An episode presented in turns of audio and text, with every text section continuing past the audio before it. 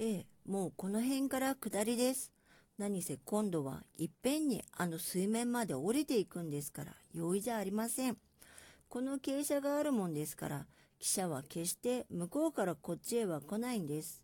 そら、もうだんだん速くなったでしょ？さっきの老人らしい声が言いました。どんどんどんどん汽車は降りていきました。崖の端に鉄道がかかるときは川が明るく下に覗けたのです。ジョバンニはだんだん心持ちが明るくなってきました。記者が小さな声の前を通って、その前にしょんぼり、一人の子供が立ってこっちを見ている時などは、思わずほーっと叫びました。どんどんどんどん記者は走っていきました。部屋中の人たちは半分後ろの方へ倒れるようになりながら腰掛けにしっかりしがみついていました。ジョバンニは思わずカンパネルラと笑いました。もう、そして、天の川は汽車のすぐ横手を今までよほど激しく流れてきたらしく、時々ちらちら光って流れているのでした。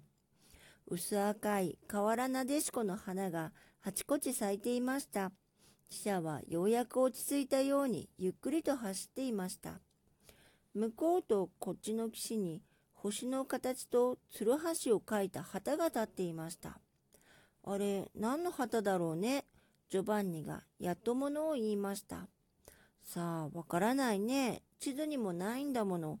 鉄の船が置いてあるね。ああ、橋を架けるとこじゃないんでしょうか。女の子が言いました。ああ、あれ、公平の旗だね。佳境演習をしてるんだ。けれど、兵隊の形が見えないね。その時、向こう岸近くの少し下流の方で、見えない天の川の水がギラッと光って柱のように高く跳ね上がり、どーっと激しい音がしました。葉っぱだよ、葉っぱだよ。カンパネルラは小躍りしました。その柱のようになった水は見えなくなり、大きな鮭やマスがキラッキラッと白く腹を光らせて空中に放り出されて丸い輪を描いてまた水に落ちました。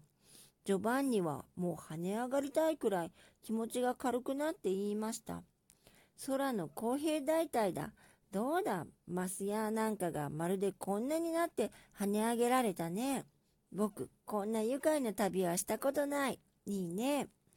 あのマスなら近くで見たらこれくらいあるね。たくさん魚いるんだな、この水の中に。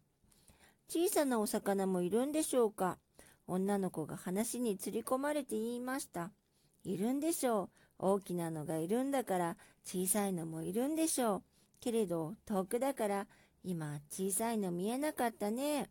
ジョバンニはもうすっかり機嫌が治って面白そうに笑って女の子に答えました。